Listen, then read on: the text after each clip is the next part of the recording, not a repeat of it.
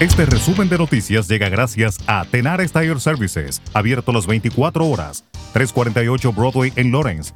Teléfono 978-327-6802.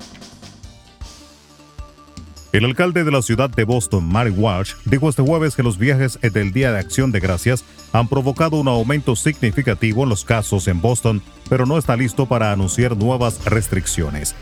Walsh instó a las personas a hacerse la prueba, especialmente si iban a algún lugar o se reunían con personas fuera de su burbuja familiar inmediata durante el fin de semana festivo.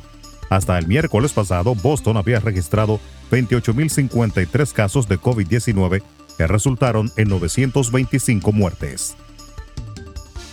En otro orden, el número de estadounidenses que solicitaron beneficios por desempleo se redujo la semana pasada a 712 la última señal de que la economía y el mercado laboral de Estados Unidos siguen bajo presión por la intensificación del brote viral. El informe del jueves del Departamento de Trabajo dijo que las solicitudes iniciales de ayuda por desempleo cayeron de 787 mil la semana anterior. Antes de que el virus paralizara la economía en marzo, el número de personas que solicitaban beneficios por desempleo cada semana ascendía normalmente a aproximadamente 225 mil. En Venezuela, el gobierno denunció este jueves que la Organización de Estados Americanos, OEA, pretende interferir de manera tendenciosa, extorsiva e inaceptable en el funcionamiento independiente de la Corte Penal Internacional.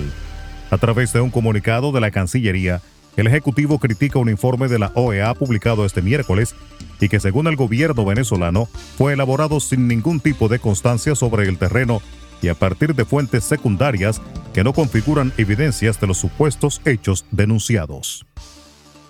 En Bolivia, el expresidente Evo Morales volvió este jueves a El Alto, la ciudad vecina de La Paz, que es su bastión político en el occidente de ese país, en una primera visita a esa urbe desde su retorno el pasado 9 de noviembre para la coordinación política de su partido hacia las elecciones subnacionales.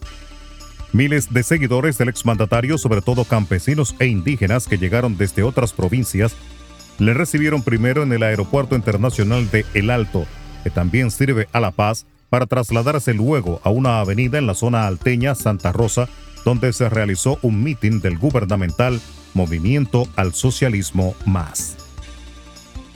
En Puerto Rico, el gobierno anunció este jueves medidas más restrictivas para frenar la creciente incidencia del COVID-19 en la isla y que pasan por adelantar una hora el toque de queda, ley seca los sábados y domingos y el cierre de negocios, salvo los esenciales el domingo.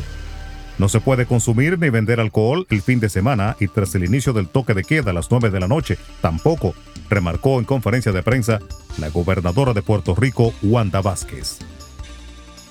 En República Dominicana, el fiscal titular de la Procuraduría Especializada de Persecución a la Corrupción Administrativa, PEPCA, Wilson Camacho, reveló que están investigando a todo el que tenga relación con los casos por posible malversación de fondos públicos que investiga el Ministerio Público en estos momentos. Asimismo dijo que hay decenas de casos abiertos, por lo que serán citadas más personas. Resumen de noticias. La verdad en acción. Jorge Auden. Conduzca seguro confiando el cuidado de sus ruedas a Tenares Tire Services, abierto las 24 horas, los 7 días de la semana. 348 Broadway en Lawrence. Al comprar gomas nuevas, recibe reparación de por vida, además de otros servicios también de por vida. Tenares Tire Services también ofrece alineación y balanceo y autodetailing.